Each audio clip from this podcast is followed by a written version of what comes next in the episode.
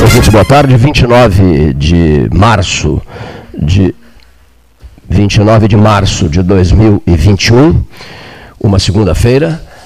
Uh, vamos ouvir importantes figuras uh, durante esta semana há um clima assim de estresse geral, né? essa é que é a grande verdade, né? 26 graus é a temperatura. Um exemplo desse estresse geral, me perguntou Paulo Gastão Neto, eu digo, o camarada da Polícia Militar que surtou em Salvador, simplesmente surtou e começou a dar tiros para todo, todo lado. Aí os colegas dele atiraram nele e o mataram.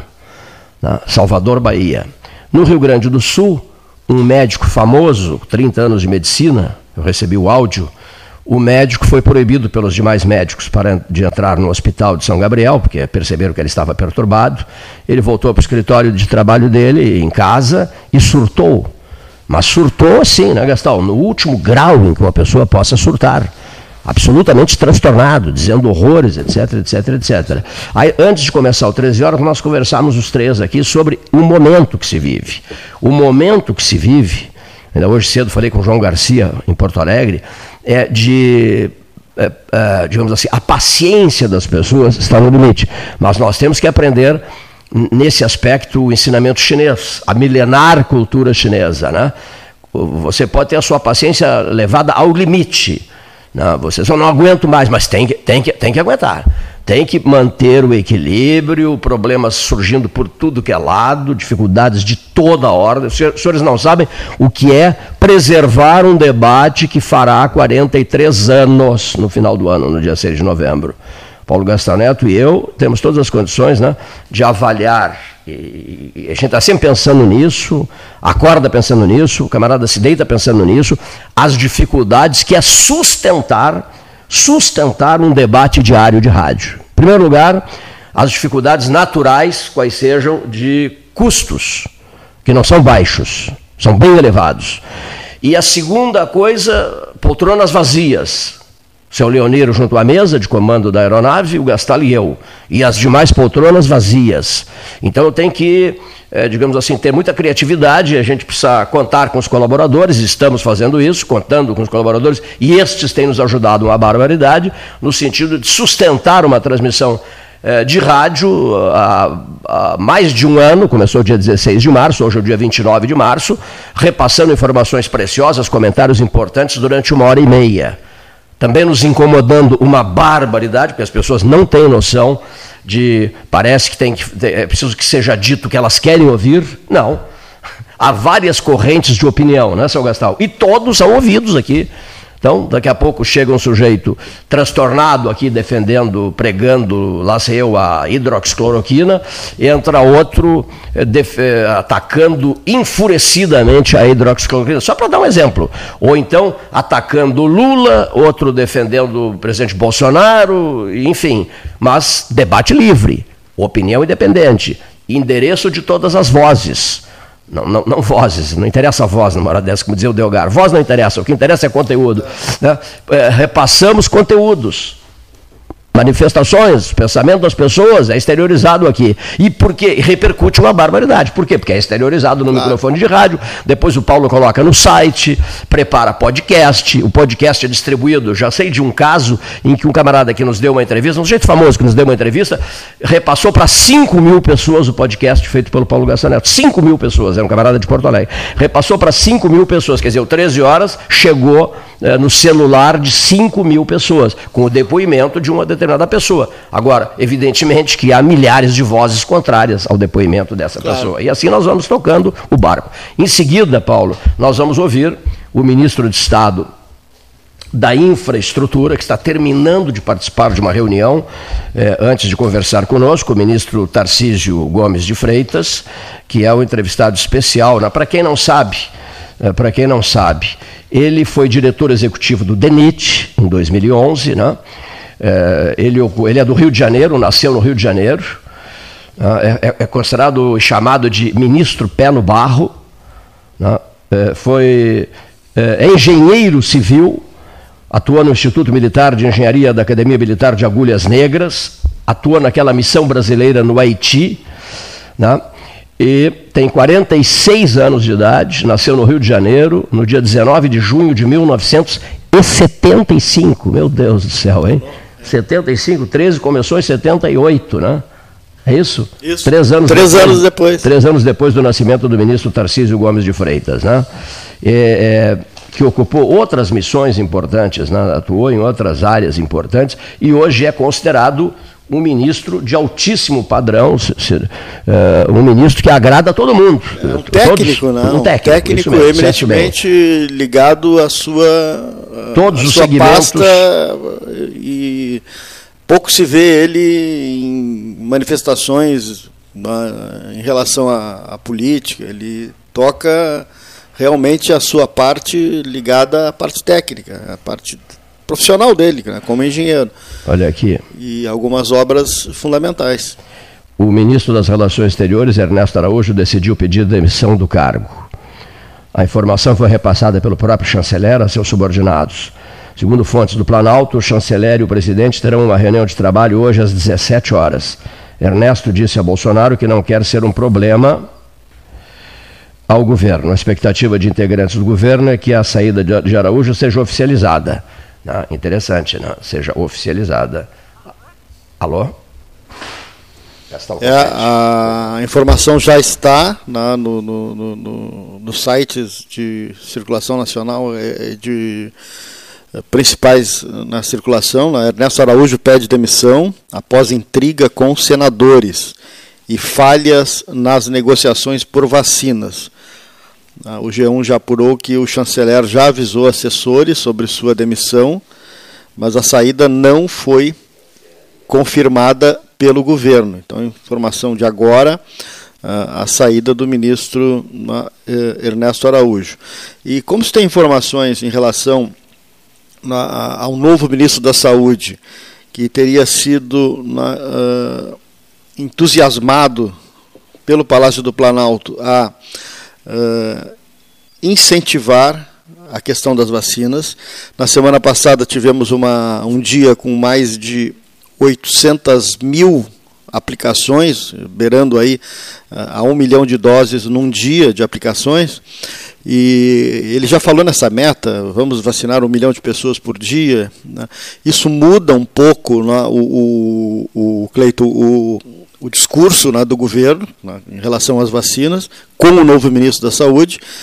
E, como se sabe, né, o ministro Ernesto Araújo teve problemas né, lá atrás, no início né, do processo de negociação em relação à compra de vacinas com a China, por exemplo. Tratou de uma maneira eh, completamente fora do padrão comercial e levou para um lado ideológico, até meio uh, criticado e pessoal, né, Leonir? E é, isso houve muita crítica né, naquele momento. E, obviamente, agora contrapõe né, a, a, aquela ideia de que há um, um discurso por parte do governo que está se alterando de maneira uh, bem, uh, digamos, bem perceptível né, em relação à questão vacina. Então, acho que a saída dele também tem um pouco desse viés aí. Né? Uh, porque o Brasil quer incrementar a compra de vacina, sobretudo da China. Então... Da China, né? e não só da China, da Índia. Né? Ele até o embaixador brasileiro na Índia, que conversou conosco aqui, né, Paulo? Ah. O embaixador Correia do Lago, neto do Oswaldo Aranha, André Correia do Lago, ele está preocupado com isso também, facilitar as negociações com a Índia. Ah. É, isso muda um pouco, muda um pouco o discurso inicial lá de trás, né? Lá de trás que era meio até contestar a questão vacinas, né? mas uh, agora na, nesse segundo, nessa segunda metade né, do, do, do, governo, da administração do, do, do, presidente Bolsonaro, esse discurso vai, vai alterar. Nós já vamos uh, pontualmente né, com o ministro Tarcísio Gomes de Freitas, que eu conversar a partir de agora, e assunto principal né, é a, a, a BR-116, que é uma pauta né, do, do, do, nosso programa. Né. Está na ponta da linha, direto de Brasília, conforme havia sido programado e combinado. Os horários dele também são horários rigorosos. Né? Aquele que, durante uma entrevista do presidente da República, ao 13 horas, o presidente ouviu uma frase nossa aqui do debate 13 horas. Esse debate tem 43 anos, ministro. O debate mais antigo do país em rádios, emissoras de rádio AM. É, o senhor tem, talvez, em Tarcísio Gomes de Freitas, o principal ministro do seu governo, né? E ele ficou todo contente quando ouviu esse registro. Ele estava viajando para Bagé, fez uma escala em Porto Alegre para conversar conosco do debate. O senhor tem ideia da aceitação do senhor no, no, no plano nacional? Nacional. Boa tarde, ministro Tarcísio. Boa tarde, Clayton. Boa tarde a todos os ouvintes do programa 13 Horas. Uma alegria estar aqui num programa tão antigo, tão importante, um debate tão, tão ouvido. É, eu sou muito grato ao presidente Bolsonaro pela oportunidade que ele nos deu né, de fazer um trabalho técnico, nos deu a oportunidade de montar um time com técnicos, onde todo mundo gosta do que faz, acredita no que faz e vem procurando entregar resultados. Esses resultados estão saindo graças ao empenho desse time e também é, dessa, dessa atitude do presidente Bolsonaro, né? Foi uma atitude corajosa né, de montar a equipe dessa forma. Então, é, acho que não podia ser diferente. Daí a minha gratidão ao presidente e a todos que fazem parte desse time. Ministro, o senhor tem um apelido né, obtido lá no Pará, foi, foi, foi dado esse apelido ao senhor, Ministro Pé no Barro. É, ali a, a, gente foi né, visitar uma obra que estava inacabada já há 47 anos, uh, uma obra onde as pessoas sofriam, os caminhoneiros sobretudo sofriam, porque uh, todo ano eles ficavam parados dias né, em atoleiros, né, em função do inverno rigoroso ali, da quantidade de chuvas naquela região amazônica. E era uma obra que precisava ser concluída. A gente foi para lá percorrer um trecho de caminhão para sentir na pele né, o que o caminhoneiro passava e nos comprometemos naquela oportunidade a terminar a obra naquele ano. E no final do ano, no final de 2019, a gente concluiu e é rápido perceber o efeito dessa conclusão, dessa entrega né, na vida das pessoas. O frete caiu 26%, então a quantidade de, de viagens mês é, feita foi, é, aumentou muito. Né? Então a gente tinha é, um caminhão fazia duas viagens por mês, ele passou a fazer sete viagens por mês. E isso, obviamente, teve reflexo no frete, o frete caiu. Em contrapartida, o caminhoneiro, como está viajando mais, ele tem o aumento da sua receita. E isso, de certa forma, gerou uma competição que fez com que o frete agrícola caísse no Brasil como um todo, em média 11%. Então, foi uma, uma grande alegria ter concluído esse empreendimento.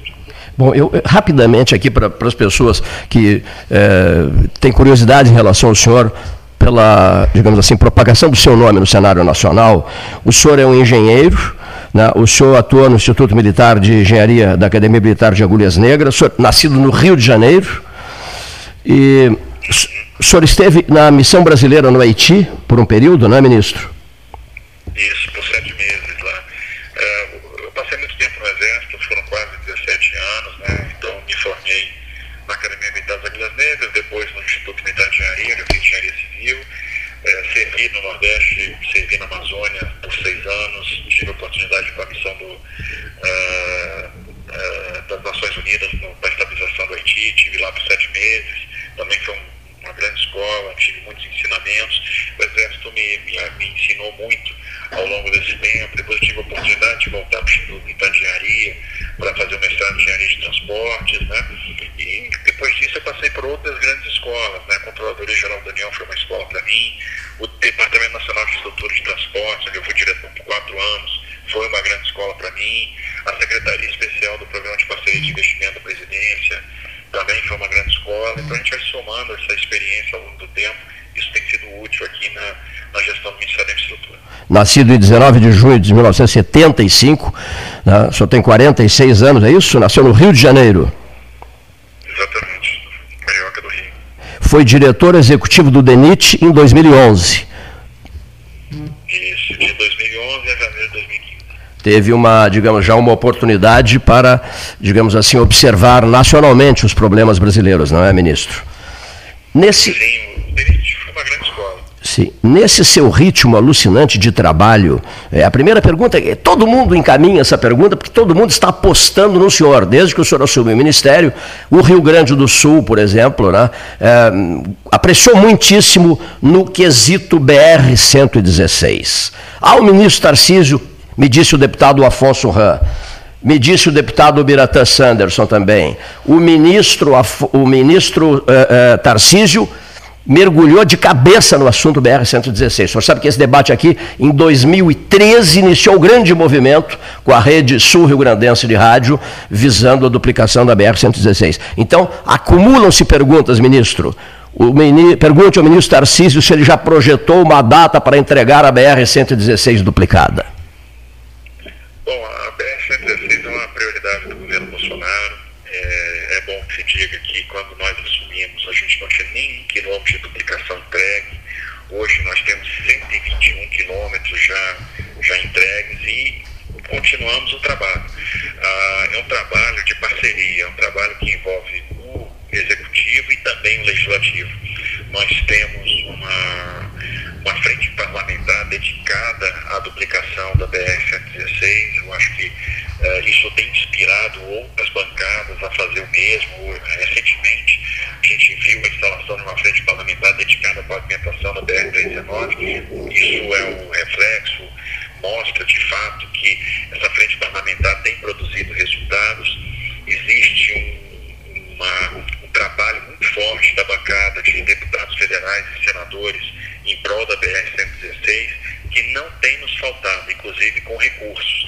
Eles têm aportado recursos, emendas é, de bancada, para que a gente possa, somar daquilo que o executivo coloca, é, ter o dinheiro necessário para fazer essa duplicação da BR-116. Então, não tem faltado recurso para a BR-116 a gente vai prosseguir esse, esse ano né, com, com o trecho que vai de Barra do Ribeiro a Guaíba. A nossa ideia é fechar mais 22 quilômetros nesse segmento, né, e vão ficar faltando cerca de 14 é, para o ano que vem. O lote de Sentinela do Sul para Tapes e de Sentinela do Sul para Camacuã, eles estão concluídos. Né? É, a gente vai licitar até o meio do ano o lote de Camacuã para Cristal, que é um lote onde a empresa teve problema. Então a nossa ideia, é tão logo a gente tem uma nova empresa, retomar de maneira muito forte para entregar o, os 25 quilômetros de extensão nesse segmento. Também a mesma coisa nós vamos fazer no lote de Cristal.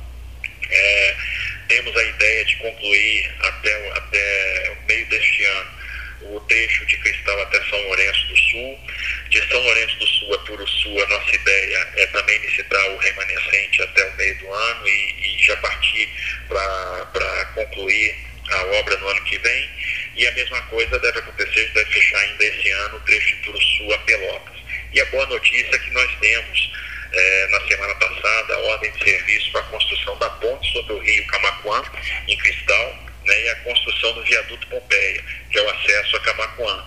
Então, são 680 metros de obra de arte, uh, temos aí 46 milhões de obra e também isso já está contratado. Então, nós vamos caminhar passos largos para que no ano de 22 a gente conclua os 211 quilômetros da duplicação da BR-116. O companheiro Paulo Gastão Neto, que postou, inclusive com grande destaque, essa notícia sobre a ponte do Camacuã, do Rio Camacuã, vai conversar um pouquinho com o senhor e depois eu tenho novas perguntas ao ministro Tarcísio Gomes de Freitas, em entrevista especial para o Rio Grande do Sul, sob comando da Universidade Católica de Pelotas e Rede Sul Rio Grandense de Rádio, também Sul Fronteira de Rádio, porque estamos atingindo os municípios da fronteira do Rio Grande do Sul. Paulo Gastão Neto, Tarcísio Gomes de Freitas. Boa tarde, ministro. Boa tarde, Paulo. Não, a, o senhor acabou respondendo a minha pergunta, que era justamente sobre na, os dois trechos que não tem como fazer mais aditivos contratuais, né, que é o de Camacu, ali, lote 5, e o de São Lourenço do Sul.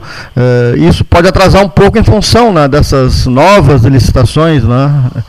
E a outra pergunta seria sobre o aeroporto de Pelotas, que está no Bloco Sul, teria sido né, uma, uma, decisão judicial, o leilão teria sido suspenso, mas uh, hoje saiu a informação de que o leilão está confirmado para 7 de abril. São essas duas perguntas. É isso, Paulo. Bem, excelentes perguntas. É, primeiro, é, nós estamos já com levantamento de remanescentes para fazer, para dar continuidade à obra, né, sem perda de tempo. Então, a pior coisa que poderia haver é ficar discutindo se há uma saída para executar ainda contratos que já chegaram ao seu limite de aditivo. Juridicamente isso não é possível, então a gente resolveu partir para o caminho que é o que dá maior segurança jurídica. Já fizemos o levantamento de remanescentes, estamos estruturando termos de referência até o meio com esses lotes licitados. Significa que a gente ainda terá o segundo semestre desse ano para avançar bastante nas obras, de maneira que é, isso não comprometa o nosso cronograma de entrega da, da BR-116 no ano que vem. Então a nossa ideia é, de fato, entregar a obra no ano que vem e na semana que vem nós temos realmente é, dois, dois acontecimentos importantes, né? O leilão do aeroporto de Pelotas, né? Então nós vamos fazer a concessão dos aeroportos. Houve essa decisão é, liminar de um juiz do, do, de Santa Catarina que caiu no Tribunal Regional Federal da, da Quarta Região. Então nós tivemos uma suspensão de segurança, significa que o leilão está garantido, está mantido e mais nós teremos competição pelo, pelo Bloco Sul. É um leilão que, no final das contas, engloba 22 aeroportos, incluindo os três aeroportos do Rio Grande do Sul, né, de Pelotas, Bagé e Uruguaiana. É, são 6,1 bi de investimento, né, em muitos empregos que serão gerados. Em Pelotas, né, nós teremos aí ampliação do pátio, do terminal, adequação na pista, implantação de áreas de segurança. Então, nós vamos chegar aí perto de 100 milhões de reais investidos. Isso vai ser importante para garantir mais movimentos, mais disponibilidade, mais oferta de, de assentos. E teremos também na sexta-feira, no dia 9, o leilão do terminal portuário de Pelotas, né, que é uma área para movimentação de carga geral, toras de madeira, também aí com, com investimento na casa de 16 milhões. Então a gente vai contratar este arrendamento portuário. Então na semana que vem a gente faz o leilão do aeroporto de Pelotas, faz o leilão do terminal portuário de Pelotas. E como o senhor sabe, Rio Grande e Pelotas são muito próximas, né? temos muitos, muitos ouvintes ali na, na, ali em Rio Grande. É, a pergunta que nos foi feita é sobre é, lote 4, lá na chegada do Porto do Rio Grande, ainda da BR-392, que é uma obra na, importante, na, e também a questão draga, da dragagem do porto, lá do canal de acesso, que foi recentemente concluída. Uh, parece que são duas uh, uh, questões importantes para Rio Grande. É, de fato, o Porto de Rio Grande é um porto muito importante para nós. É, falando um pouco da 392, a gente conclui é, este ano o contorno de Pelotas, a duplicação do contorno, então a gente um lote que a gente chama de 1A de 11 quilômetros que já foi concluído e o lote 1B de 12,7 que está com 90% executado. Né? Então, é, tem 10 quilômetros duplicados, incluindo quatro viadutos né? e a previsão de conclusão da obra neste ano. Então, a gente deve avançar bastante né? com, com é, e concluir. E estamos estudando uma forma de viabilizar o lote 4, né, que a gente sabe que é importante né, para o lote 4 como a questão da ponte do canal de São Gonçalo. São duas obras muito importantes para o Ponte Rio Grande, em que a gente está estudando alternativas, ou fazer como obra pública, ou eventualmente fazer né, por meio de concessão.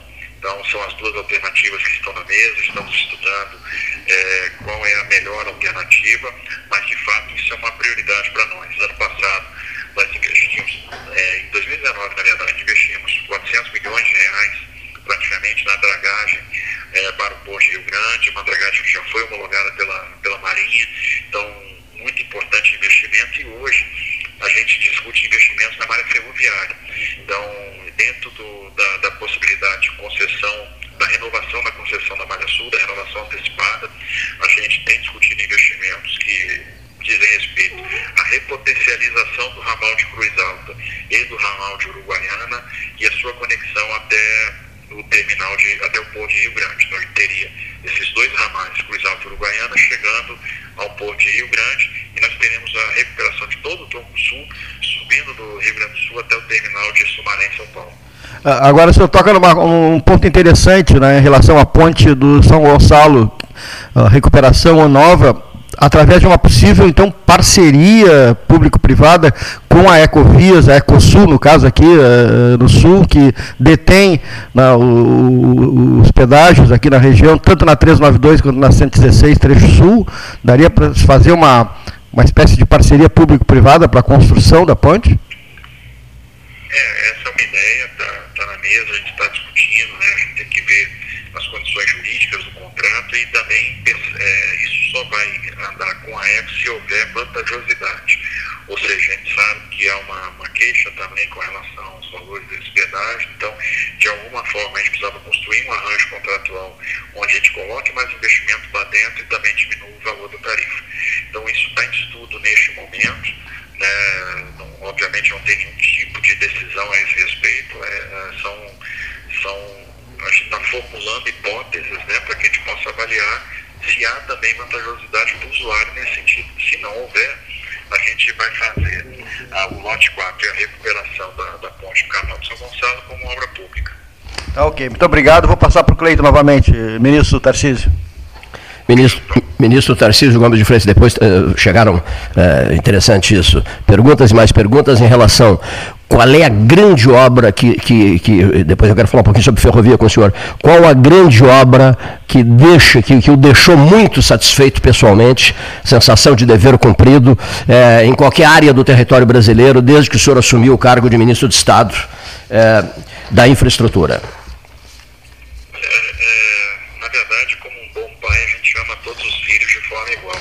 Sim. não dá para amar mais um filho do que o outro. Eu acho vezes que a gente entrega uma obra, a gente sabe que aquela entrega vai fazer a diferença na vida de pessoas. Então, ou vai reduzir o tempo de viagem, vai melhorar o nível de serviço, as pessoas vão andar com mais segurança, vão ser menos acidentes. Então, quando você pega, é, entregou 121 quilômetros de duplicação na 116, obviamente isso me deixa muito feliz entregar a ponte do Guaíba e saber que é, a ponte do Guaíba hoje já está funcionando e, de certa forma, isso tira a pressão da ponte antiga, é mais uma alternativa em relação à ponte antiga, você cria uma alternativa, uma solução para a questão do içamento é, do vão móvel, então isso me deixa de fato muito feliz. Entregar o aeroporto de Porto Alegre com mais com 3 mil metros de pista, me deixa muito feliz saber que as pessoas vão poder sair, por exemplo, de Porto Alegre com, com destino até ao exterior. Né, que carga vai chegar no Rio Grande do Sul, está sendo feita agora no terminal de carga no aeroporto de Porto Alegre. A conclusão da BR-163, obviamente, me deixou extremamente satisfeito, extremamente feliz, fez a diferença na vida de caminhoneiros naquela região, assim como a duplicação agora de trechos da 101 Nordeste, de Sergipe, a ponte de São Francisco, inaugurar a ponte da, é, é, sobre o Rio Madeira agora, é, no Abunã, lá em Rondônia, no final do mês, vai me deixar muito satisfeito, porque historicamente os caminhoneiros sempre precisaram de balsa para atravessar o Rio Madeira e não vão precisar mais. Então, a Ferrovia Norte-Sul, saber que ela vai estar completamente operacional e a gente vai ter um tronco ferroviário ligando o porto de daqui ao porto é, de Santos, me deixa muito feliz. A duplicação de segmentos da 381, que irá para leilão agora no segundo semestre, que é uma rodovia que uh, acaba matando muitas pessoas. Então, eu acho que todas, todas as entregas nos deixam igualmente satisfeitos. E, deixa, deixa, deixa eu dar uma adaptada na pergunta aqui. E aquela obra que ficou parada há muito tempo? Qual a obra que ficou parada há muito tempo e que já foi inaugurada, foi, foi, foi, foi executada e inaugurada pelo senhor? Eu acho que a BR-63 Pará é, o, é, a síntese disso, né? Sim. É, talvez seja o exemplo mais significativo, porque a obra começou na década de 70 e que a gente teve a oportunidade de entregar em 2019. Então isso foi extremamente relevante, né? É, e nós estamos, com, por exemplo, recentemente nós demos ordem de serviço em obras no Ceará que estavam paradas há 10 anos né, e que vão começar agora e serem concluídas já no ano que vem, no ano de 22. Então, toda vez que você pega uma obra que estava muito tempo parada e consegue concluir, é, dá uma alegria muito grande. Ministro, num passado já distante, anos 60, anos 70, né? É, século 20, o povo gaúcho tinha um orgulho danado da sua VFRGS, Viação Férrea do Rio Grande do Sul. É possível sonhar, ministro Tarcísio Gomes de Freitas, é, quanto a isso, é, sem que se corra o risco de cair em delírio? Né? É, o, a, o mapa ferroviário do Rio Grande do Sul, eu tenho um, ainda é um dos orgulhos maiores de, de, de gerações é, de outros tempos do, do, do, do trecho final do século XX? Ah, sem sombra de dúvida, eu acho que é possível, é viável. Observe que que a ferrovia virou uma prioridade para o governo do presidente Bolsonaro, né? então a gente já fez a concessão da ferrovia Norte-Sul, fizemos a prorrogação da Malha Paulista, a renovação do Estrada de Ferro dos Carajás e da Vitória Minas. Com isso, a gente tem recursos né, de outorgas que estão virando contrapartidas, estão virando outras obras ferroviárias. Então, a ferrovia de integração do Centro-Oeste está se tornando uma realidade a partir disso. A gente vai começar a obra agora no mês de maio. É, a Ferrovia de Integração Oeste-Leste, o primeiro trecho vai ser leiloado pela iniciativa privada no dia 8 de abril, também já na semana que vem. E não poderia ser diferente com a Malha Sul. Então a gente está prevendo aí a renovação antecipada do contrato da Malha Sul. Essa renovação antecipada vai envolver é, a recuperação do ramal de Cruz Alta, a repotencialização desse ramal, a recuperação do ramal de Uruguaiana. Esses dois ramais se encontram em Cacequi. Em Cacequi a gente tem uma linha também repotencializada que desce para Santana do Livramento e se conecta ali com a malha do Uruguai, né, indo até Montevidéu. Nós teremos também a recuperação do ramal até o Porto de Rio Grande, então vai ser possível embarcar em Cruz Alta, embarcar em Uruguaiana, chegar até o Porto de Rio Grande e vamos fazer toda a repotencialização do Tronco Sul, saindo de Porto Alegre, descendo um ramal para São Francisco do Sul, em Santa Catarina, subindo até o terminal de Sumaré, em São Paulo, onde a gente vai se conectar com a Malha Paulista e o Porto de Santos. Então a gente vai ter todo o sistema ferroviário brasileiro interligado, incluindo uh, os ramais uh, do Rio Grande do Sul, né, que eu tenho certeza que são muito importantes para a produção e, e, e também uh, se encontra com o nosso objetivo de trabalhar com todos os modos de transporte.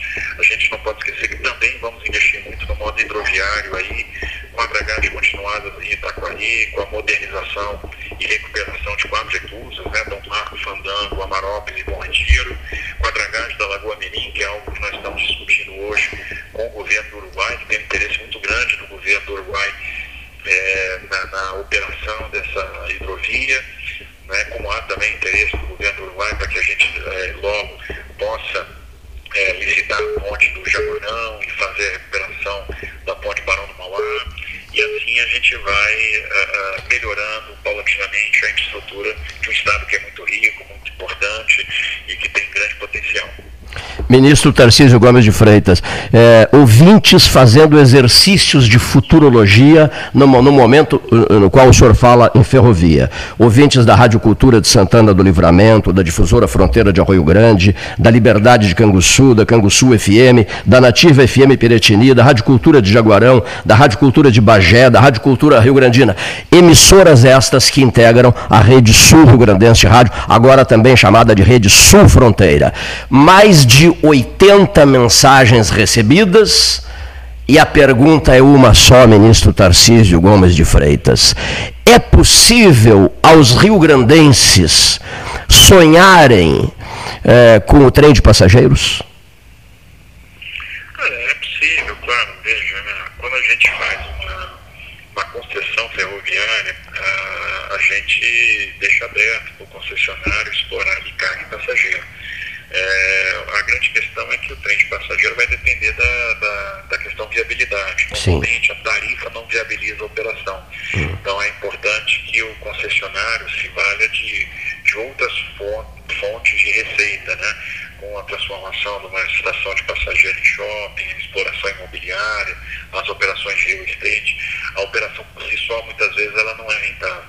É importante que a gente faça a recuperação das linhas e que a gente possa capturar a carga existente nesse segmento, para botar a linha em operação imediatamente. Depois disso, a questão da operação de passageiro é uma questão de viabilidade de existência de demanda.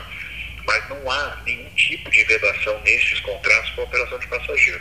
A, a questão é mais de ordem uh, financeira. Se houver viabilidade, o concessionário com certeza vai explorar. Se não houver viabilidade, ele não, não vai explorar. Então depende muito da existência realmente da demanda para que ele possa fazer essa operação. Agora, os contratos eles são abertos e acomodam a operação tanto de carga quanto de passageiro. Quer dizer, isso vai depender de tempo, né? Vai vai depender muito de tempo. Esse debate aqui já falou de vários países do mundo, mais de 50, né? E, e o país está na contramão da história, né? Europa, Ásia, ferrovias e mais ferrovias, os trens de alta velocidade, essa, essa explosão em desenvolvimento em matéria de trens de alta velocidade na China, por exemplo, ministro Tarcísio. O senhor está, evidentemente, acompanhando tudo isso e sonhando que um dia possamos pensar no assunto, né? Certeza. Eu acho que a, grande questão é a nossa capacidade de investir. Né? Nós precisamos recuperar a nossa capacidade de investir. Isso envolve exercícios que vão ter que ser feitos em, em outros setores. Eu acho que a gente precisa voltar a crescer, sair da armadilha do, do baixo crescimento e poder destinar uma parcela maior do PIB à, à infraestrutura. E, obviamente, isso vai estar muito ancorado na nossa capacidade de trazer um investidor privado para a nossa infraestrutura. Quando a gente tiver regime regulatório mais livre, onde a gente possa acomodar melhor o investimento privado e o privado fique mais à vontade para obter tá. novas fontes de receita numa operação dessa natureza, a gente vai começar a ver também outros tipos de equipamentos. A gente vai poder dar um salto qualitativo em termos de investimentos. Né? Então, o que a gente precisa agora é fomentar, dar os primeiros passos, fazer é, germinar as primeiras sementes que vão render frutos no futuro. É por isso que a gente tem um programa de transferência de ativos para a iniciativa privada muito maciço e a gente espera contratar até o final do ano que vem 260 bilhões de reais em investimentos privados em infraestrutura. Em todas as entrevistas que concedem de Brasília o nosso debate, na série Brasília, 13 horas, os deputados federais Afonso Ram e o Biratã Sanderson falam uma barbaridade no seu ritmo de trabalho e o senhor não é daqueles homens que fica no gabinete, né? fica pouco tempo no gabinete, ministro. Sabe que é preciso andar e que o país tem dimensões continentais? É importante. Uh, o pessoal fala aí que é o olho do, do dono que engorda o gado. Né? Isso. A gente tem que andar realmente porque quando a gente consegue ir na, na ponta da linha, a, a, gente traz um senso de urgência, traz uma preocupação para aquelas pessoas que estão executando a obra, também traz um, uma, um incentivo, né, que eles percebem que há uma, uma presença do, do Ministério, do próprio ministro no campo. Então é importante rodar, é importante ver as obras. A gente viajou bastante no ano passado, por exemplo, que foi mesmo sendo um ano de pandemia. Felizmente enfrentamos a pandemia em nossos canteiros sem maiores problemas, sem sem grandes casos, isso porque está muito incorporado dentro da, da, cultura da construção civil o uso dos equipamentos de proteção, então já é uma tradição a questão do uso da luva, do uso da máscara, isso com certeza contribuiu para que os resultados fossem bons, então a gente conseguiu fazer obras ao longo do ano passado inteiro, né, e mesmo enfrentando a questão da pandemia. Da mesma forma está se dando esse ano, esse ano já foram mais de 12 entregas de obra é, desde o início do ano até aqui. E a gente vai continuar trabalhando bastante, inclusive no Rio Grande do Sul, né, onde a gente pretende iniciar a pavimentação da 285, né, para se conectar com a 285 do lado de Santa Catarina, que a gente termina esse ano, então aquela ligação de São José dos Ausentes até a divisa, concluir a travessia urbana de Santa Maria, o contorno de Pelotas, né, iniciar a ponte de Porto Xavier, é, enfim, é, estamos fazendo projetos para a travessia de Juí, na 285, da pavimentação da 153, Jericim para Passo Fundo, a, o projeto de pavimentação da 470 de Barretos para Nova Prata. Estamos trabalhando na concessão da 116 490 e aí a concessão vai nos permitir a duplicação do trecho de 290 de Eldorado para Pantano Grande, que é uma, um grande pedido também. Enfim, a gente já começa a ver a duplicação que acontece na CCR Via Sul, na 386, né? A duplicação em Lajeado deve começar no meados de, de abril. Uh, e, enfim, vamos. Uh, a ponte do Rio dos Sinos, na 116 Norte, uh, começou agora. É outra, uma obra que com certeza vai ter uma, uma repercussão muito importante naquele trecho lá entre Porto Alegre e Novo Hamburgo. E, a gente iniciando uma repercussão em termos de mobilidade, né, porque é, vai, vai, tirar um gargalo, e sempre fazendo isso com o apoio da, de todos os parlamentares, os deputados federais, senadores que têm nos ajudado, têm colocado recursos, têm trazido para nós senso de urgência. Então é um exemplo de um trabalho conjunto que acontece entre o Executivo Federal e a Bancada Federal do Estado. A Universidade Católica de Pelotas não quer abusar da sua boa vontade. E temos duas, duas questões finais. Uma minha, outra do Paulo Gastão Neto. A minha é, quando o sujeito ouve, ministro da infraestrutura, a infraestrutura, as pessoas não têm ideia de qual seja o porte da infraestrutura que o senhor comanda hoje. Né? Quer dizer, uh, o antigo Ministério dos Transportes, portos, aviação civil, Denatran, por exemplo, né? são... Tem mais coisa, ministro? É, o Ministério da Infraestrutura ele acabou juntando né, o Ministério dos Transportes, a Secretaria Especial de Portos, a Secretaria de Aviação Civil e o Departamento Nacional de Trânsito. Né? Então, estão todos na, na, nessa estrutura. Então, hoje a gente é responsável por, pelos aeroportos, pelos postos, pelas rodovias, ferrovias e pelo trânsito. Isso é interessante do ponto de vista de planejamento, porque permite a gente enxergar como um modo de transporte se conecta com o outro. Né? A gente formula uma rede de transporte muito completa em termos de planejamento, incluindo carga e passageiro.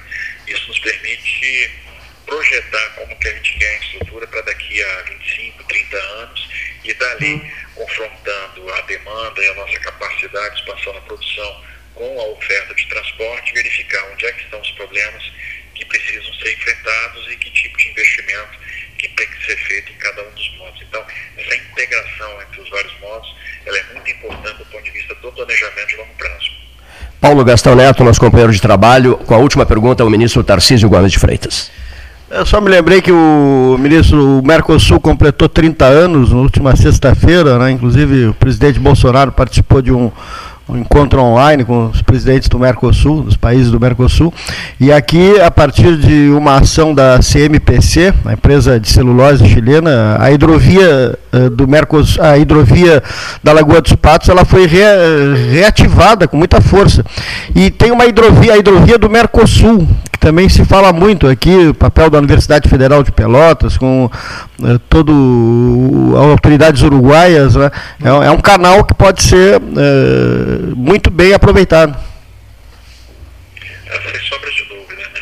a integração regional sul-americana é um dos objetivos da política de transportes, por isso que a gente está pensando na, na, construção da ponte de Porto Xavier, na ponte do Jaguarão, na, na ligação ferroviária né, de, de Uruguaiana com a Argentina, de, de Cacequi até Santana Livramento, depois de Vera, e também a hidrovia do Mercosul, que é uma, é uma, é uma hidrovia muito importante, é, onde intervenções vão ser necessárias, incluindo aí também a dragagem da Lagoa Mirim, né, que é um valor pequeno, não é um grande investimento, para que a gente possa andar aí com comboios de carga, né, e então aumentar um pouco a profundidade é, do canal de navegação e vamos trabalhar bastante nesse sentido. Prezadíssimo ministro Tarcísio Gomes de Freitas, a Rede Sul Grandense Rádio, Universidade Católica de Pelotas, o debate 13 horas, ano 43. Sentem-se honrados em, em tê-lo ouvido no dia de hoje, uma entrevista especial que foi prometida pelo senhor e que já ouvimos aqui o vice-presidente Hamilton Mourão, ouvimos o presidente Jair Bolsonaro, estamos ouvindo o senhor agora, numa entrevista esclarecedora, otimista, levando mensagens positivas num dia belíssimo e ensolarado, em tempos tão difíceis que são tempos de pandemia. Eu quero agradecer uh, ao senhor pela sua atenção com o debate da Católica de Pelotas, ministro. Para mim foi uma alegria muito grande estar participando desse programa tão importante, tão antigo, tão tradicional, né, nesse debate da, da Católica, né, programa 13 horas. Então, poder passar um pouco né, do que está sendo feito é, pelo Ministério da Infraestrutura, governo Jair Bolsonaro, no, no, Rio Grande do Sul no Brasil inteiro. Né? Vocês me deram a oportunidade de fazer um, um pequeno sobrevoo sobre todas as áreas da infraestrutura, sobre todas as áreas do Ministério. Eu agradeço muito a oportunidade, estaremos sempre à disposição. O, o ouvinte de Bagé mandou só dizer assim. Continue assim, ministro Tarcísio. Continue nesse. Isso tem um, um valor muito grande para nós, porque no final das contas nos enche de motivação para que o desânimo nunca nos abata e a gente trabalhando aí em prol do nosso país. E o advogado amigo nosso, Hernando Schmidt, aqui do debate, grande comentarista, usa a seguinte expressão: prossigamos. Prossigamos, ministro. um abraço para o senhor. Um abraço para o senhor. Um abraço, com Deus. Muito obrigado igualmente.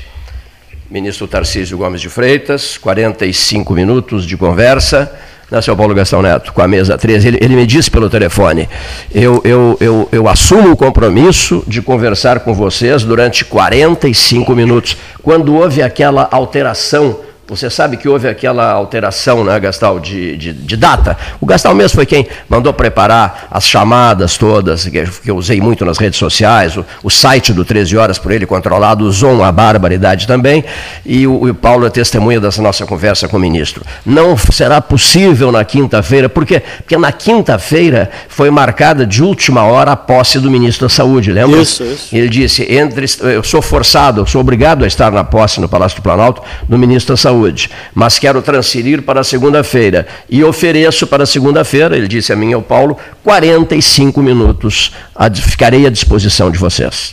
E duas informações importantes, né? estava sob liminar, estava suspenso o, o leilão do, do, lote sul, aqui dos aeroportos, inclusive de Curitiba, que engloba né, o aeroporto de Pelotas, foi liberado pelo desembargador, como ele disse, desembargador federal, caçada a liminar, então mantido para o dia 7 de abril, semana que vem, né, o leilão.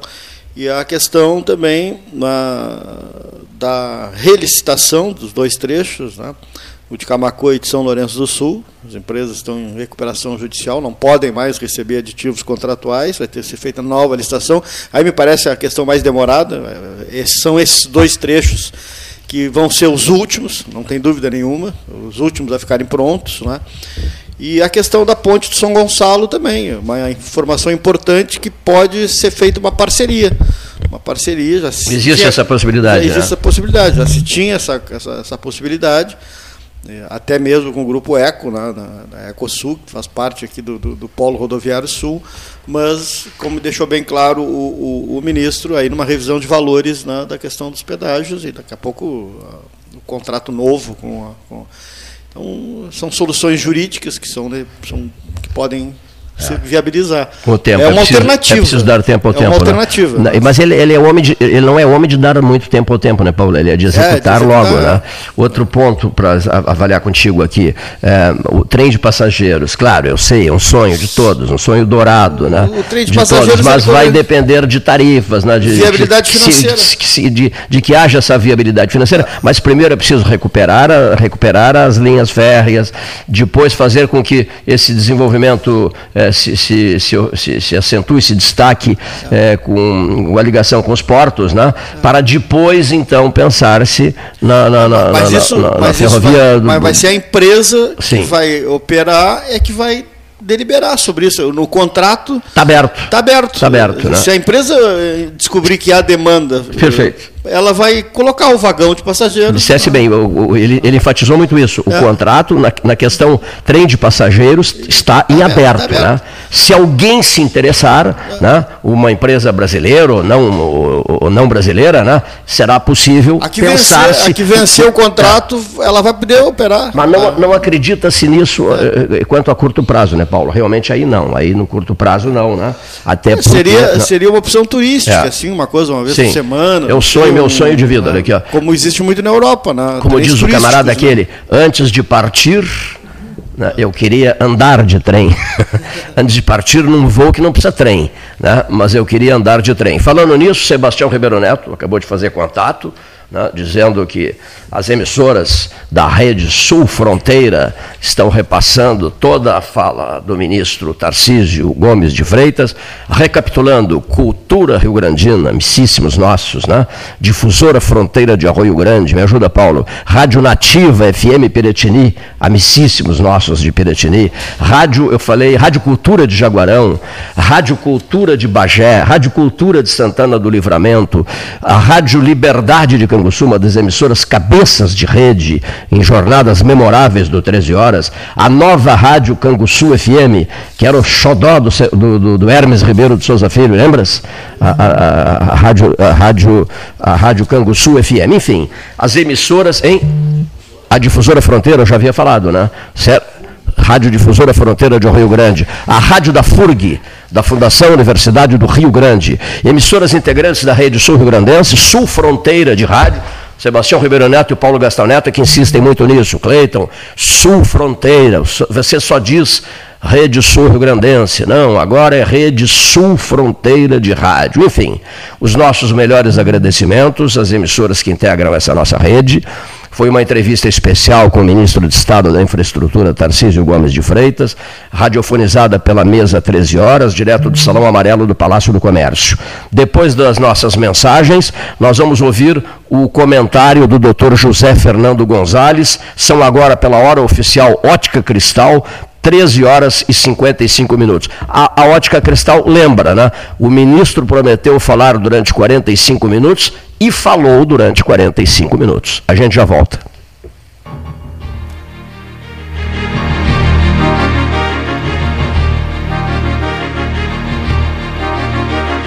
Associação Comercial de Pelotas é um dos órgãos mais antigos do país sempre em defesa da classe empresarial, com uma história marcada pela transparência e pelo compromisso com seus associados. Faça parte do nosso quadro de sócios. A ACP está localizada no edifício Palácio do Comércio, Rua 7 de Setembro 274, telefone 3028 1541, com o ramal 200. A SPO ampliou e inovou há 40 anos prestando serviços em arquitetura e construção. Agora também é consultoria imobiliária especializada. As tendências no mercado de imóveis, projeções, prospecções, oportunidades e as melhores estratégias e logísticas de compra e venda. Mande um WhatsApp para 53 98117 8685 ou ligue para 53 3028 9944 e converse com a equipe SPO.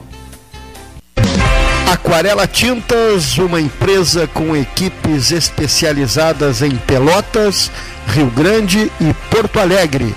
Aquarela Tintas, Rua General Osório, 1259.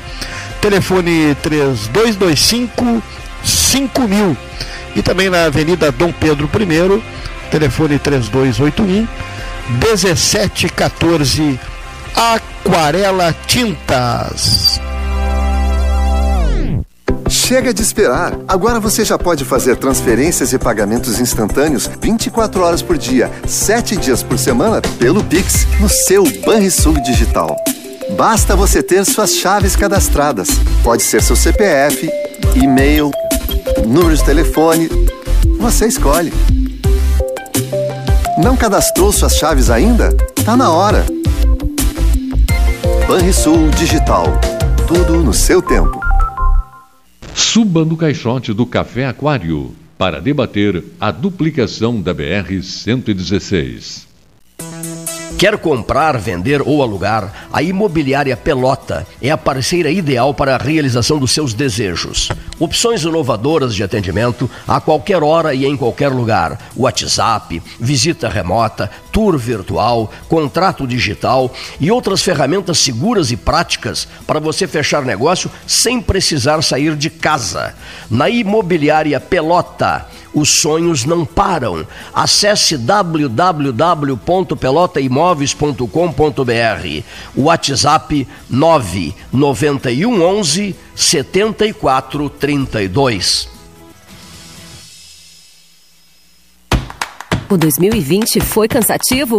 Então, que tal presentear o seu ano novo? A Life Sleep Comfort tem ofertas que vão transformar 2021. Conjunto Box Casal Erval, 1.190 ou 12 vezes de 119. Aproveite essa e outras promoções com a garantia da pronta entrega Life Sleep Comfort, a maior rede multimarcas de colchões do estado, em Pelotas e Rio Grande, ou em Porto Alegre, na Avenida Ipiranga, 7624. Agora, o documento anual do seu veículo não é mais enviado pelo correio. Ele é emitido digitalmente. Você pode emitir de dois jeitos: pelo app Carteira Digital de Trânsito ou pelo site, após o pagamento do IPVA e demais itens de licenciamento. Emitindo pelo app, você leva o documento no seu smartphone. Pelo site, você mesmo imprime o documento. Saiba mais em rs.gov.br. Detran RS e Governo do Rio Grande do Sul. Novas façanhas. Genovese Vinhos, Delicateces, produtos de marca, a qualidade de sempre. Ligue 3225 7775, Doutor Amarante 526. Visite a sua Genovese Vinhos. Ferragem Sanches, Barros Cassal 16, Arial. Fone 3228 4188. De segunda a sábado, das 8 às 12 e das 13h30 às 18h30.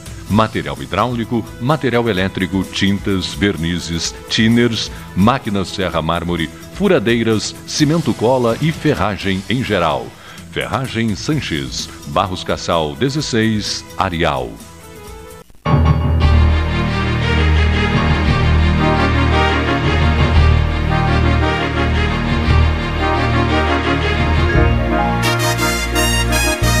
Horas, mesa 13 horas, Palácio do Comércio, Associação Comercial Salão Amarelo, Tarcísio Gomes de Freitas, ministro da Infraestrutura, foi convidado especial na primeira parte do 13 horas de hoje. Oferecimento Treichel, de segunda a sábado, das 7h30 às 21 domingos e feriados das 7h30 às 13 horário exclusivo ao grupo de risco, das 7h30 às 8h30. Telefone Treichel, 3284-8800. Treichel, leve a vida bem. Treichel Delivery, acessou, clicou, chegou. E o seu Gastal está sempre dizendo: não esqueça da Páscoa Trecho, não é isso? Né? A Páscoa Trecho, a marca Trecho presente na Semana Santa. Quer comprar, vender ou alugar, a Imobiliária Pelota é a parceira ideal para a realização dos seus desejos. Opções inovadoras de atendimento a qualquer hora e em qualquer lugar. WhatsApp, visita remota, tour virtual, contrato digital e outras ferramentas seguras e práticas para você fechar negócios sem precisar sair de casa. Na Imobiliária Pelota, os sonhos não param. Acesse www.pelotaimoveis.com.br, WhatsApp 99111 7483. Mesa 13, o sistema Tubarão Temporada do Tubarão, conexão de 400 megabytes pelo preço de 200 megabytes. Conexão de 200 megabytes pelo preço de 100 megabytes. Vá de polvo, 3199-4000. A hora oficial de hoje e de sempre e de qualquer lugar, o 13 horas já falou de mais de 50 países, fala de qualquer lugar. A hora é cristal, hora oficial ótica cristal, 14 horas e 2 minutos. Uma curiosidade, a hora oficial Ótica Cristal, através de um relógio Eterna Matic, transmitiu as sucessões vaticanas de 1978, três papas em apenas três meses, em dois mil anos de história da igreja, num período que era ainda anterior ao 13. O Gastal estava me lembrando disso. Cleiton, a Ótica Cristal realizou coberturas importantes é, contigo antes do 13, porque as sucessões vaticanas foram em 78, entre agosto e outubro de 1978. E o 13 nasce só no dia 6 de novembro de 1978.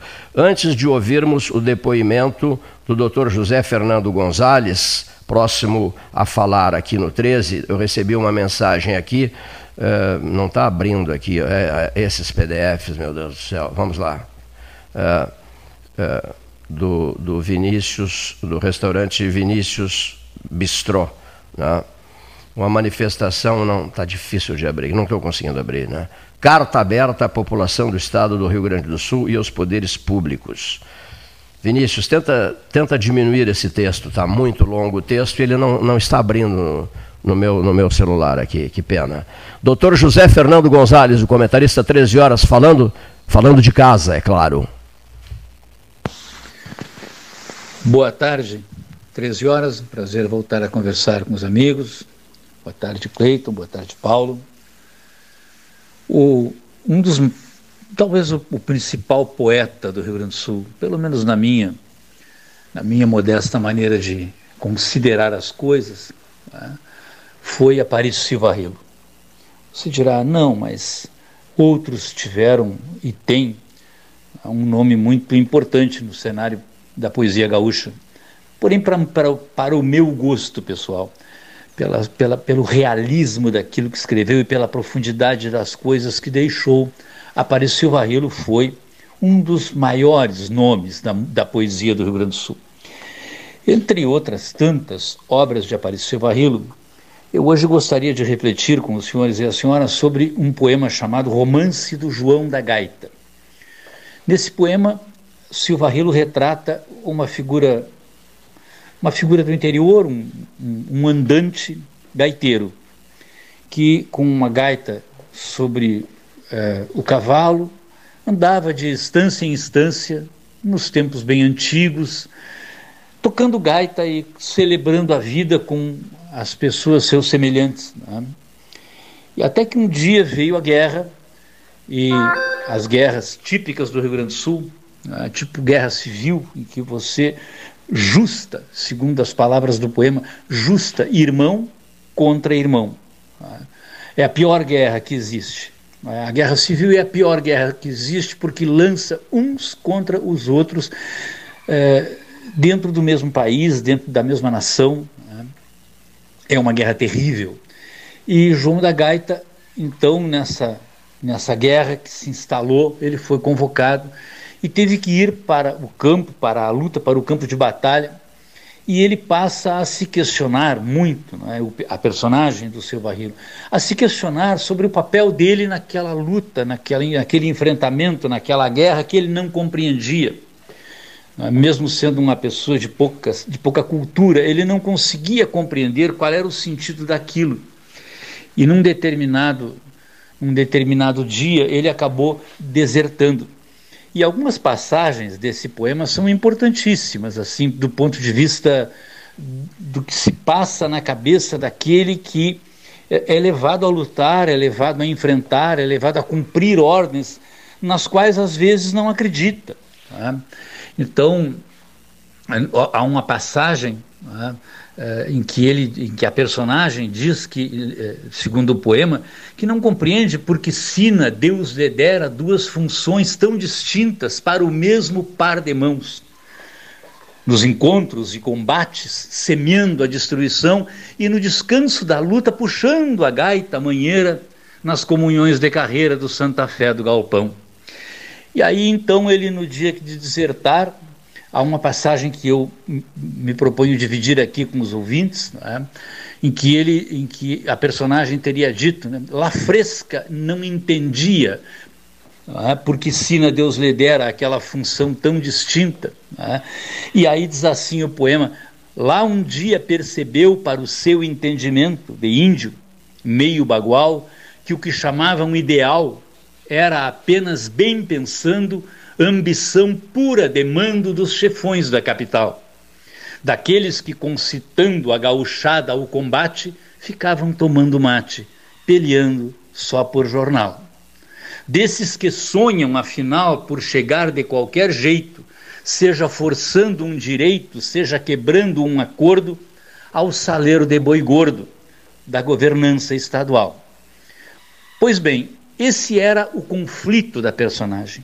O conflito entre cumprir a ordem e enfrentar seus iguais ou simplesmente rebelar-se contra a ordem. E João da Gaita então desertou.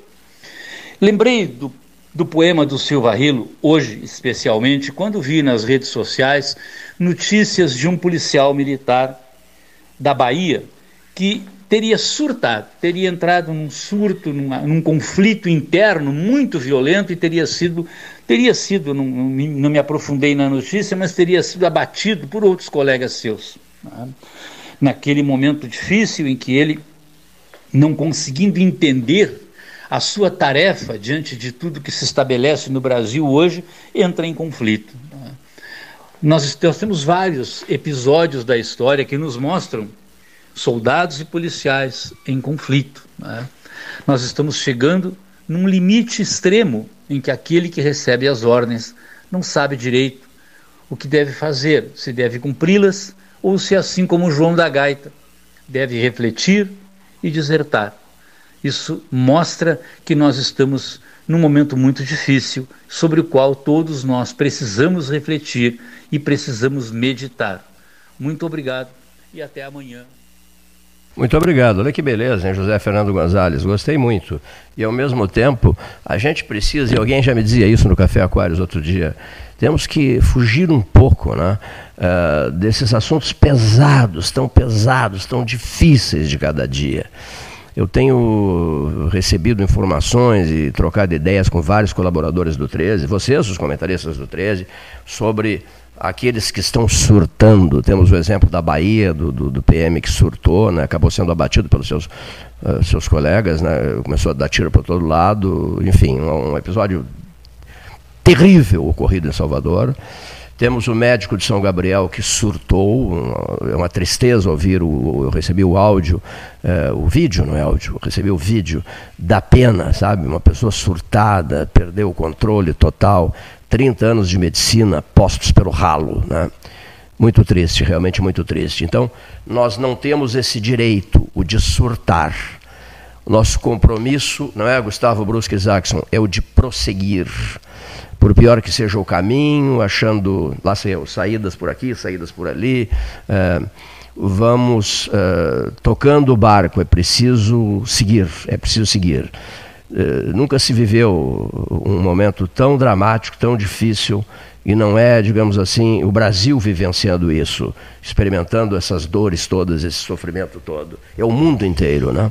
é o mundo inteiro. Mas o Brasil eh, vive realmente uma hora extremamente amarga. Eu conversava ontem com algumas pessoas, jornalistas de Porto Alegre e daqui, sobre, digamos, essa falta de entendimento entre o Palácio do Planalto e os palácios que comandam os governos estaduais.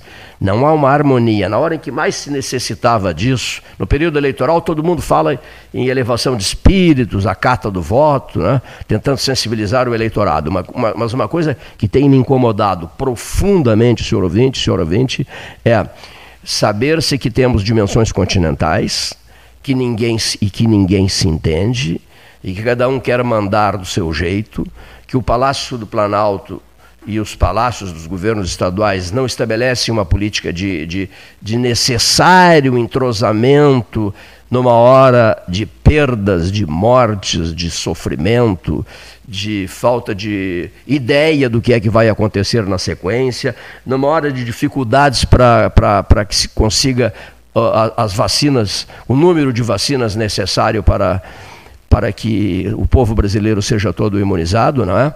nós estamos realmente é, com discursos diferentes. E esses discursos diferentes prejudicarão muito, porque o eleitor não é mais esse idiota que sempre teve essa fama, a imbecilidade do eleitor. Ele está percebendo que no momento em que a vida dele está em jogo, a vida dele, a vida da mulher dele, dos filhos dele, dos parentes dele, dos amigos dele, na hora em que a vida humana está em jogo, que é o bem supremo, que é o bem maior, há um ruído de linha entre lideranças nacionais, lideranças estaduais e cores partidárias. E pior, e pior, e grave, muito grave, uma coisa que precisa ser dita aqui. Um grande amigo do governador da Bahia, é, me falou sobre isso. Eu achei interessante. Gaúcho ele.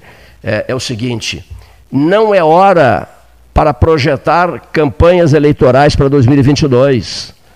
É hora de preservar a vida do eleitor. Se o eleitor vai ter, deseja ardentemente votar, etc. O, o, alguns também nem, nem apreciam, mas, mas é obrigatório, é preciso votar. Então, olha aqui, ó. não é hora, no, no campo se diz assim, de colocar a carroça na frente dos bois. Conhece essa expressão? A carroça na frente dos bois. Sabe por quê? Primeiro a vida. Em primeiríssimo lugar a vida humana. Depois as expectativas eleitorais, as projeções do nome A, B, C, etc. etc. Não é hora para isso, meu Deus do céu. Não é hora para precipitação. É hora de, de cuidarmos da pandemia pelos, pelos, pelos números é, assustadores que estamos é, recebendo todos, todos a, a cada santo dia. Não é hora para colocar, não, a carroça na frente dos bois. Não estamos em 2022. Estamos em 2021. E a pandemia recrudesceu, fortaleceu-se e atingiu todo o território nacional. As cenas dantescas que são testemunhadas através de mensagens que chegam pelo WhatsApp, pela televisão também, mas muito mais pelo WhatsApp e pelas redes sociais. Cenas cruéis que estão sendo testemunhadas quando falta oxigênio, quando não há mais oxigênio, quando a pessoa morre por asfixia. E nessa hora, falar em eleição presidencial é colocar a carroça à frente dos bois. Isso é uma coisa que me desequilibra emocionalmente. Eu não gosto nem de começar um assunto desse, até, até pelos conselhos recebidos, Rogério Torres Marques, meu médico. Doutor Rafael Calderipe Costa, meu médico, exigências deles. Volte para o. Primeiro fique duas semanas em casa, depois, depois de mais de 20 hospitalizados. Volte para casa, volte para casa, fique duas semanas em casa, depois volte para o 13 horas, mas um compromisso, seu Cleiton. O senhor terá de assumir comigo, Rogério Torres Marques. Terá de assumir comigo, Rafael Calderipe Costa. Queremos um Cleiton light tranquilo, sereno, tocando três, não é, doutora Ana Kleinovski? Devagar e sempre. Paulo Moreira, estimado amigo, vá com calma, me pede o Paulo Moreira, dos postos Paulo Moreira. Vá devagar, dê as notícias necessárias, faça as entrevistas importantes, como é que se fez hoje com o ministro Tarcísio Gomes de Freitas, 45 minutos dedicados ao 13 horas. Mas não se estresse, não se estresse, por favor, não se estresse, né? mantenha a serenidade. E eu acabo me estressando quando eu vejo que, eh, num cenário de horror, num cenário dantesco na República Federativa do Brasil, ou República do Improviso, para mim, o Brasil é a república do improviso. Tudo de última hora, pelo amor de Deus, a la louca, medidas sendo tomadas, tudo, tudo, tudo no desespero e na pressa. É indiscutivelmente a república do improviso, sempre foi. Mas, enfim, quando o assunto alcança especulação de nomes, composições partidárias, olhos postos no Palácio do Planalto em 2022, fica muito difícil para mim manter a tranquilidade, confesso. Fica muito, muito difícil. Eu acabo é, me comprometendo com os meus médicos, que foram pessoas tão importantes é, na minha vida neste mês de fevereiro, no mês de fevereiro vencido e neste mês de março de 2021. Vamos ouvir agora para que eu me acalme um pouco, vamos ouvir agora o comentário de Custódio de Arruda Gomes, uma das vozes do 13 Horas.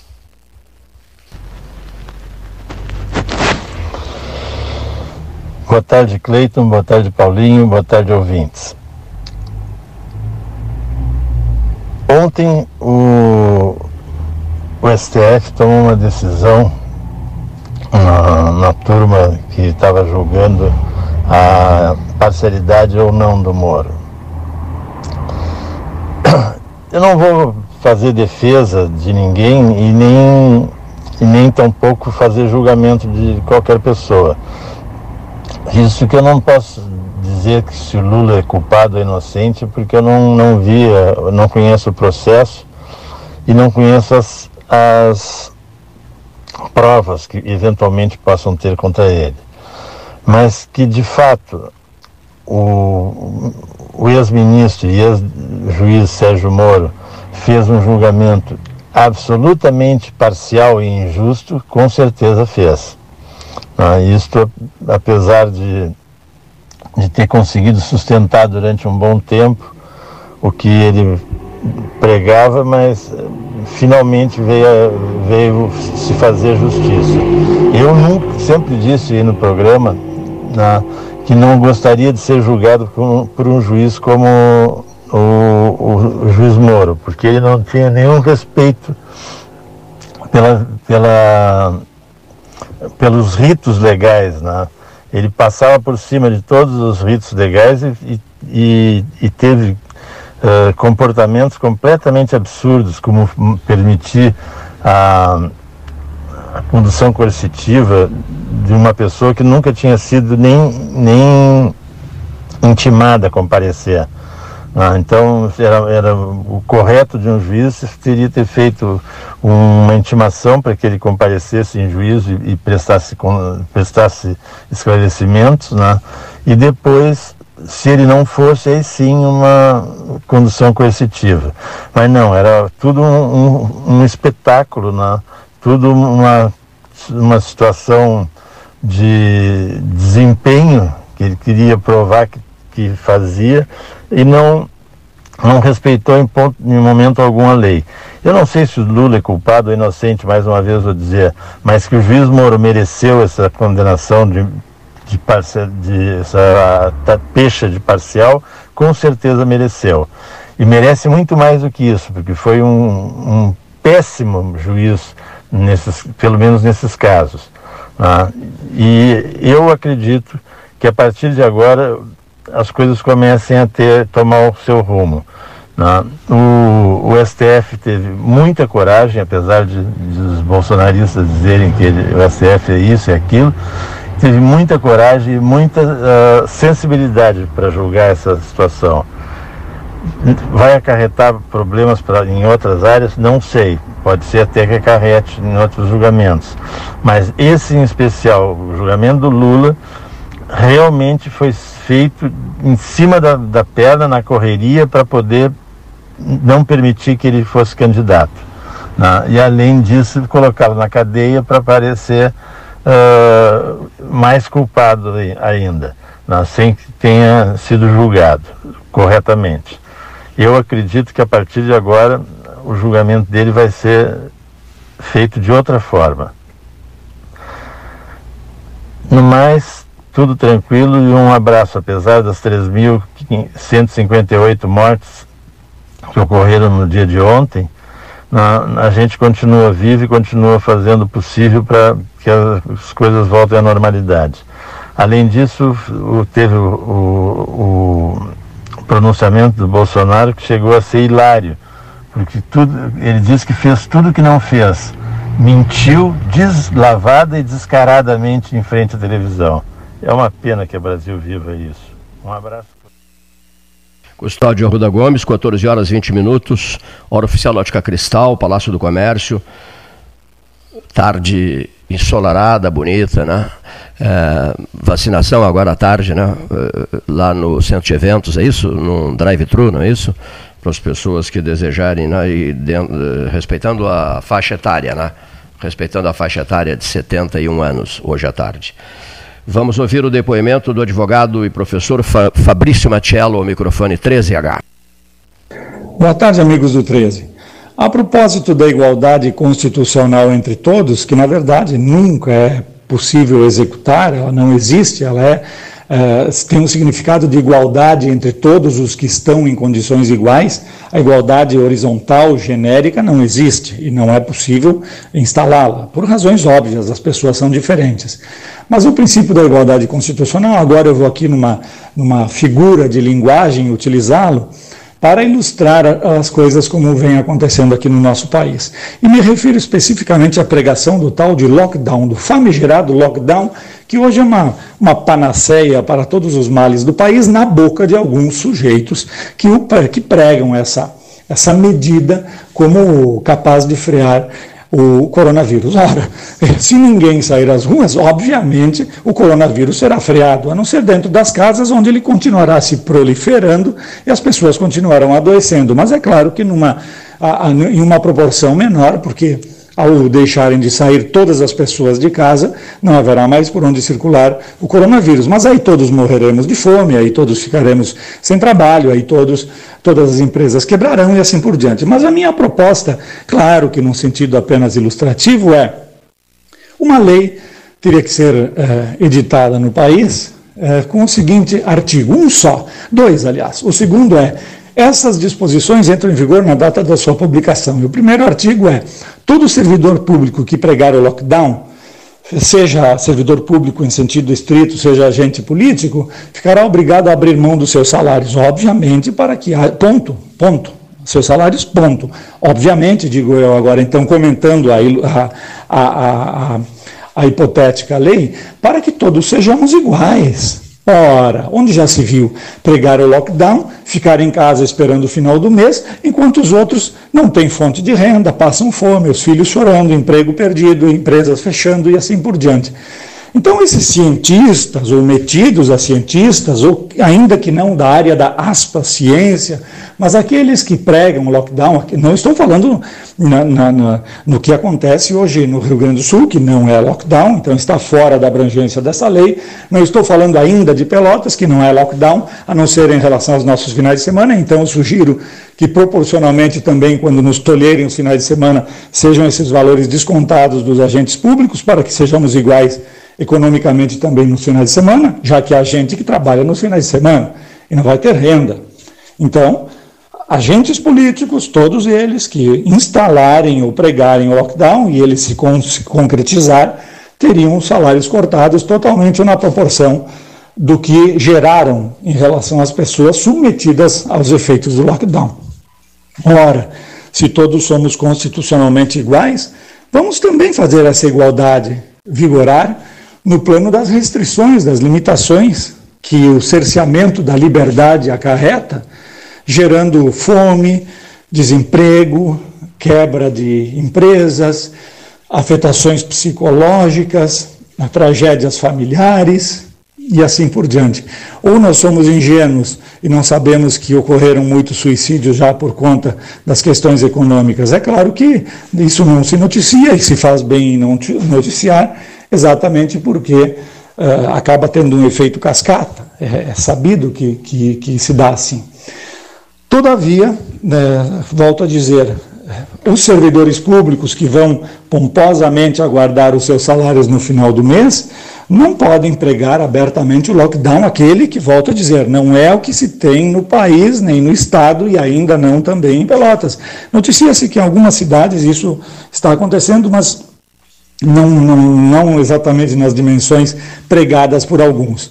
Falam em lockdown, aquele fecha tudo, é, irremediavelmente fechado, ninguém sai às ruas, ninguém trabalha, ninguém isso, ninguém aquilo. Muito bem, se ninguém pode mais nada, também os servidores públicos que pregam isso e que ajudam a, a, a instalar esse tipo de situação devem uh, dar o exemplo, serem os primeiros a abdicar dos seus poupudos vencimentos, ou ainda que não sejam poupudos, abdicar dos seus rendimentos, para que então saibam exatamente o que significa a privação que estão impondo aos outros.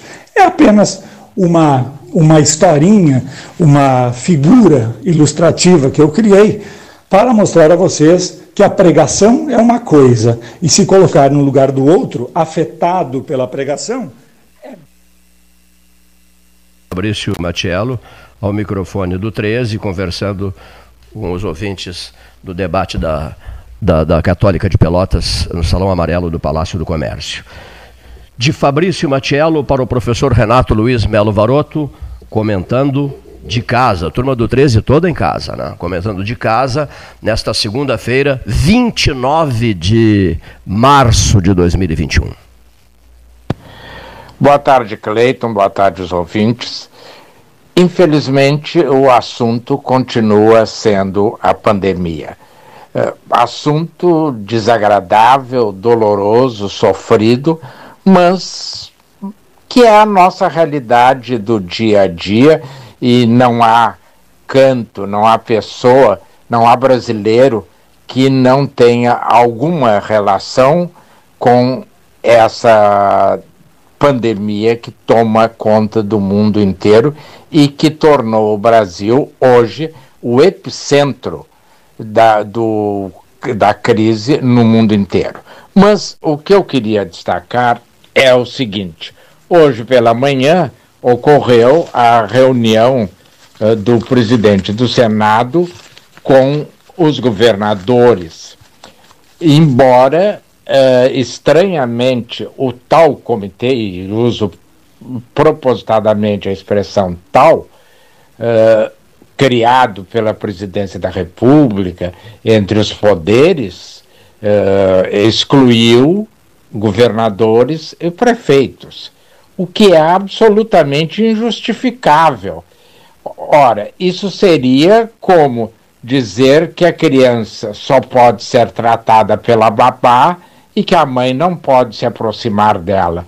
Quem cuida do povo diretamente é o prefeito. Quem dá um suporte é o governador. E por último vem o governo federal. Então a exclusão dos governadores é in, a, absolutamente inaceitável. E eu diria mais, a, a, o, Instituto Butantan, a quem nós devemos a possibilidade de estar sendo uh, vacinados, que foi motivo de deboche, da, do Butantan eu não compro nada, essa vacina ninguém quer, é o que está salvando o Brasil. O Instituto Butantan pede hoje, ingressa hoje na Anvisa com a análise, o pedido de análise da sua vacina própria, a Butanvac. Ora, como é que eu vou excluir o governador, no caso João Dória, de um processo de salvamento de vidas quando ele é o gestor principal de um instituto científico, ele, Estado de São Paulo, que poderá criar a primeira vacina brasileira. Então, os governadores que não lambem as botas do presidente da República não participaram daquela reunião dos poderes. E, pelo que foi noticiado, alguns não foram convidados para esse, ou não participaram, aí há uma dúvida, deste encontro hoje com o presidente do Senado. E se o presidente do Senado não convencer o presidente Jair Bolsonaro de que o comitê precisa de um representante dos governadores e de um representante dos prefeitos, o fracasso está pré-anunciado. Não se pode cuidar de alguém abandonando aqueles diretamente ligados a ele, a esse alguém, no caso, os prefeitos e os governadores. Mas, como nem tudo uh, a gente viva e vive em cima dessa pandemia, hoje faz 30 anos do Tratado de Assunção que criou o Mercosul. E aí nós temos outro uh, relativo fracasso ou relativo sucesso, o chamado meio copo. 30 anos depois, nós ainda não conseguimos abrir integralmente as fronteiras. Nós ainda não conseguimos eliminar grande parte, para não dizer a totalidade dos impostos. Nós ainda não somos um bloco. Nós somos vizinhos que vamos pedir açúcar ou vamos pedir farinha para fazer o bolo, mas ainda não conseguimos fazer um bolo de interesses, de harmonia e de eh, desenvolvimento para todos. O presidente Jair Bolsonaro participou eh, por videoconferência do encontro virtual hoje pela manhã, fez um bom discurso, mas lamentavelmente manteve ao seu lado Ernesto Araújo, que tem de ser defenestrado tal a soma de prejuízos que ele tem causado à política externa brasileira e, consequentemente, à nossa saúde. Muito bem, professor Renato Luiz Melo Varoto, o microfone do 13, penúltima entrevista, hora oficial Ótica Cristal, 14 horas 32 minutos, Salão Amarelo, Palácio do Comércio. Jornalista João Garcia, JG, direto de Porto Alegre, no 13H. Cleiton, amigos do 13, metade sul do Rio Grande do Sul, ligados na RU e no teu programa. Em primeiro lugar, agradecer a Deus por todo por tudo que ele tem feito por ti, pela tua recuperação e tomar os cuidados, continua os cuidados, né? Eu acho que é, eu, eu, estava a, vendo hoje na internet 30% da, das pessoas que tomaram vacina ainda correm o risco de, de, de contrair a, a doença, o vírus. Então é preciso tomar cuidado, continuar depois da vacina tomando cuidado.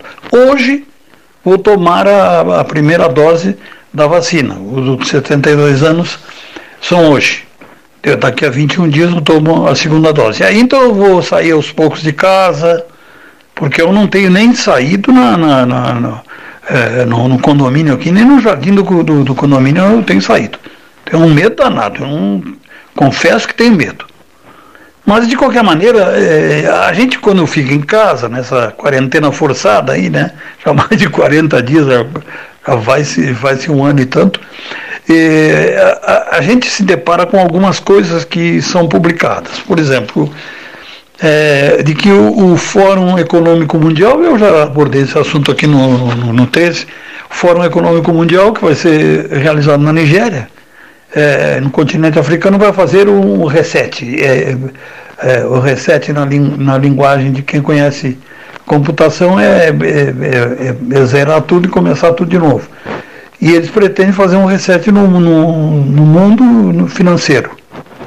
é, no comércio mundial, nas finanças mundiais.